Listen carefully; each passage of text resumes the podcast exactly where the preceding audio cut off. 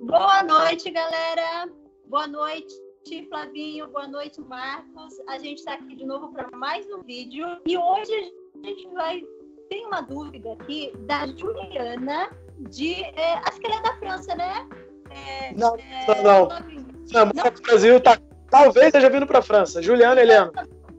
A dúvida da Juliana, gente, eu vou até fazer uma colinha aqui, é treinos específicos e eficazes para condromalácia patelar. Muito comum, é, muito comum. Quem é, faz musculação, é isso, né? Exatamente. Vamos lá. É, seguinte, condromalácia patelar, na verdade, é muito comum em mulheres por uma questão dos quadris serem mais largos, tendenciosamente mais largos que os joelhos. Isso é uma condição divina, porque os quadris são mais largos para a passagem da cabeça de um bebê. Tá? A gente foi projetado para isso, então a gente tem que entender um pouco disso. Eu sou um exemplo, não sou mulher, mas sou um exemplo é, vi, que vivo. Eu tenho condromalácia grau 4 nos dois joelhos e adquiri isso através de muito treino errado ao longo do meu passado, ao longo da minha história, de fazer exercícios com sobrecargas desnecessárias e fui gerando isso associado também a limitações de flexibilidade. A minha parte posterior, minha coxa, parte, a gente chama de cadeia posterior, mas toda a minha parte de trás do tronco, do corpo, é uma parte que tem muita limitação, tinha muita limitação. Beleza. A condromalácia, ela, embora comum, ela é tratável e ela é é, a gente consegue conviver sem dor. Eu sou um exemplo também disso. Apesar de ter condromalácia, eu não tenho dor. Eu faço tudo. Eu, a única, único problema que eu, que, eu, que eu relato dor, o único momento que eu relato dor é, por exemplo, final de férias, onde eu estou muito tempo sem fazer atividade física. Embora hoje eu tenha férias com visita box de crossfit, enfim, eu sempre tento introduzir. Mas era comum eu sentir dor. Um outro fato também é quando eu estou treinando por um período muito longo, muito pesado. Mas, ciente disso, eu já não faço. Beleza? É comum também a condromalácia acontecer, na, ser mais apresentador, nas pessoas que treinam demasiadamente o quadríceps. Que ela usa, em todos os seus exercícios, usa o quadríceps. Agora, o cara que sabe muito sobre mobilidade e flexibilidade, tá aqui embaixo. Fala, Marco.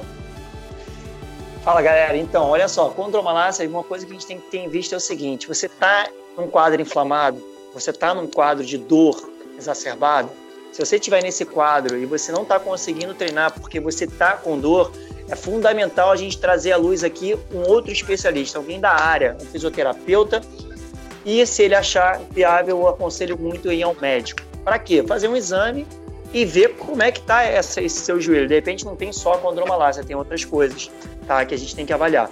Agora, um ponto importante: treinar em ângulos que você não sinta dor. Esse é um primeiro ponto. Você não forçar ângulos que te gerem dor incapacitante. Você vai perceber na hora, você vai mudar teu padrão de movimento, alguma coisa vai acontecer que você não vai querer estar naquele ângulo. Tá? Então, se você estiver inflamado, evitar esse ângulo é importante. Não estou dizendo para você parar de treinar de forma alguma, tá? Porque mesmo que você esteja inflamado, você pode treinar sim, evitando esses ângulos que eu estou te falando. E aí é uma coisa muito fina que a gente tem que fazer um ajuste, tem que ter um profissional ali do lado para saber manipular isso. Em geral, exercícios de cadeia cinética fechada, que a gente chama, que são os agachamentos, leg press, são mais indicados até que a cadeira extensora, tá? São exercícios que vão ter menos compressão da sua patela ali. Ajustes de mobilidade provavelmente serão necessários, ajustes de flexibilidade também provavelmente serão necessários. Aí cabe uma avaliação de movimento para a gente ver isso tá? Tem que ver se teu quadril está funcionando bem, se teu tornozelo está funcionando bem, como é que está isso aí, como é que está teu corpo inteiro funcionando para a gente poder ser cirúrgico e fazer você treinar muito bem, mesmo com condromalácia, tá ok? Muito legal, gente. É, é uma aula aqui que a gente tem com esses dois experts. E deixa eu fazer uma pergunta aqui, não foi da Juliana, mas existe alguma idade específica que é mais comum aparecer ou não? Como que é? É, bom, a gente sabe que é, é muito comum em mulher, mas não tem fator de idade. Tanto é que eu apresentei condromalácia, comecei a apresentar bem novo. Na verdade, eu criei ela bem novo, né? Quando ainda acreditava que tinha que treinar demasiadamente pesado. E, cara, para vocês terem ideia, eu já cheguei a fazer leg aí com quase 500 quilos. Hoje eu sonho em fazer isso, nem sonho. Mas é, Marco tocou num tema sobre exercícios de cadeia cinética fechada. Explicando rapidamente o que é isso, quando a sola do pé está apoiada, como o exemplo que ele bem deu, do leg press da, e do agachamento, mas olha que detalhe fundamental.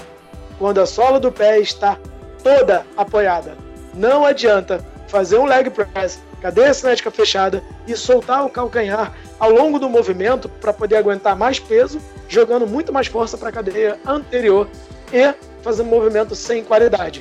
E aí tudo isso que o, a cadeia cinética fechada ia te ajudar, ela não vai ajudar. E rapidamente, mais uma vez, é, cadeia cinética fechada é quando você usa a parte da frente da coxa e a parte de trás da coxa durante o mesmo movimento.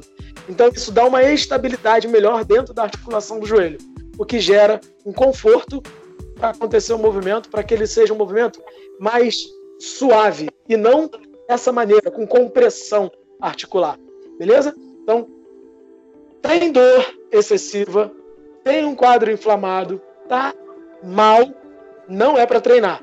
E tá com dor que é tolerável e que já passou pelo médico, já passou pelo fisioterapeuta, foi encaminhado para o educador físico, sim, é para treinar. Lembrando, cuidado com os treinos demasiadamente estéticos, aquelas coisas muito pesadas, aquelas coisas que você está fazendo um volume muito grande. Eu não sou contra a estética, eu sou extremamente a favor.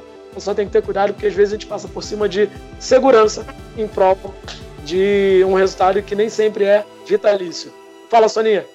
Não, eu acho que é, é ótimo ponto aí. A gente já falou em vídeos anteriores, qualidade importante, gente. Então, assim, se preocupem mais com a qualidade, como o Flávio falou, acho que nós não somos contra estética, mas quando a gente fala de saúde, de exercício físico, a em primeiro lugar vem sua segurança, sua saúde, a estética é consequência de, desse trabalho bem realizado. Então, qualidade, gente, cuidem disso, tenham qualidade na execução, qualidade do que você está fazendo. E acrescentando um ponto, além disso, também a gente tem que ver como é que está sua qualidade de movimento. Tá? Às vezes você pode estar com outra malácia, mas você não cometeu nenhum excesso. Ok, sem menor problema. E aí cabe uma avaliação de movimento, gente. Ver como é que está isso aí, como é que está sua técnica de execução, como é que está a tua prescrição de exercícios também, como é que está essa, essa, esse, esse, equilíbrio entre cadeia anterior e posterior. Se tiver um treinamento mais equilibrado, a tendência de você ter lesões ela é muito menor. Então você tem que ter um controle da execução do movimento e você também tem que ter um treinamento propor que gere uma proporção de condicionamento do seu corpo. Então, sua cadeia anterior tem que estar com condicionamento de forma assim, entre aspas, proporcional ao que você está tendo a cadeia posterior e vice-versa. Tá, gente? Fiquem atentos, compartilhem os vídeos aqui com a gente, comentem, mandem para a gente temas, pergunta para a gente que a gente está aqui para ajudar você. Tá? Esse é o objetivo do Papo Personal e a gente está muito feliz que a gente está recebendo muitas mensagens e continue aí, cara, que a gente adora isso. Beleza, gente. Obrigada, Marcos. Obrigada, Flávio. Até o próximo vídeo. Valeu, Vai, galera. Juliana, Helena, um grande abraço. Estou te esperando aqui na França. Valeu.